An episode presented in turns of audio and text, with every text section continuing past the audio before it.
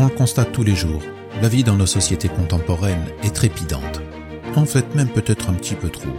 Et pour une personne qui veut vivre moralement, et plus particulièrement pour nous chrétiens, on peut très vite se demander comment vivre chrétiennement dans un monde qui ne l'est plus.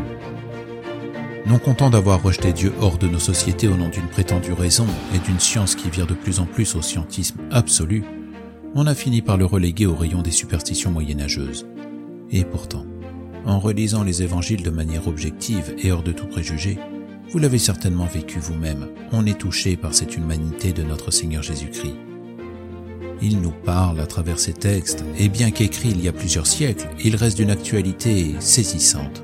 Et en même temps, pourquoi s'en étonner puisque le Christ est le Verbe de Dieu fait homme? C'est la parole de Dieu, celle qui entre en résonance avec notre âme.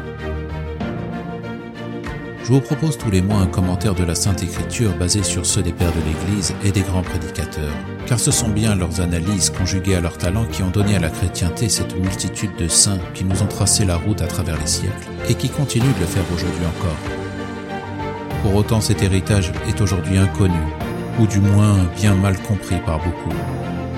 Il est pourtant d'une richesse infinie.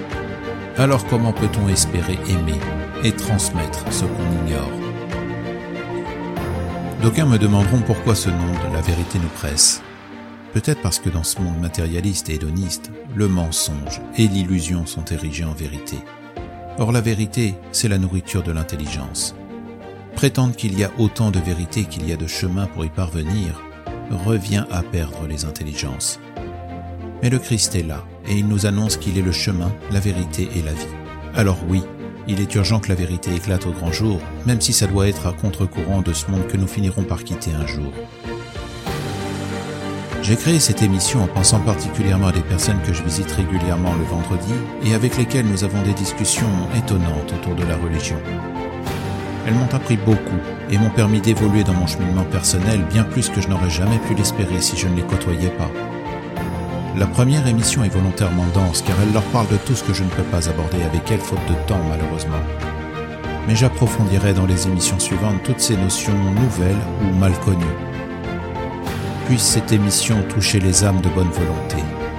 Et soyez tous les bienvenus sur La Vérité nous presse, le podcast de la tradition qui vous invite à vivre en chrétien dans un monde qui ne l'est plus.